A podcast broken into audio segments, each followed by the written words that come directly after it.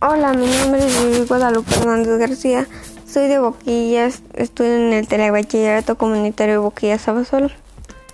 Hoy les hablaré sobre el tema de los virus están vivos. Bueno, comencemos. Los virus se, inscriben en nuestro ADN, influyendo la saga humana mediante la mutación y la ya que con la pandemia del COVID obligó a los países a tomar medidas de combinamiento inéditas y amenazar el crecimiento económico mundial.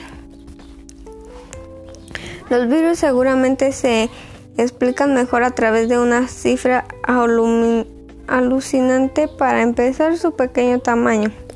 Si cada virus presente en un cuerpo humano alcanza el tamaño de una cabeza de alfiler, el, el adulto medido alcanzaría una altura de 150 kilómetros. Es un estudio de en un estudio del 2018 descubrimos que más de 8 mil millones de virus se depositan en cada metro cuadrado de la Tierra cada día. En una cuchara de agua de mar hay generalmente más virus que habitantes en Europa. Cuando vas al mar puedes comer hasta mil millones de virus.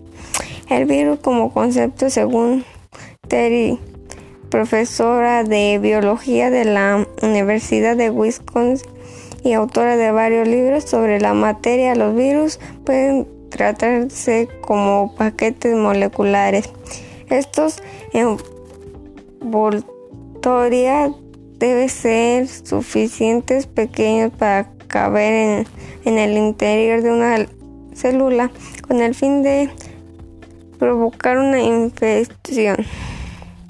Como se trata es, esencialmente de, de, de cadenas de materiales genéticos contenidos en varias moléculas de potencia, los virus ocupan un extraño lugar entre los vivos y los intente,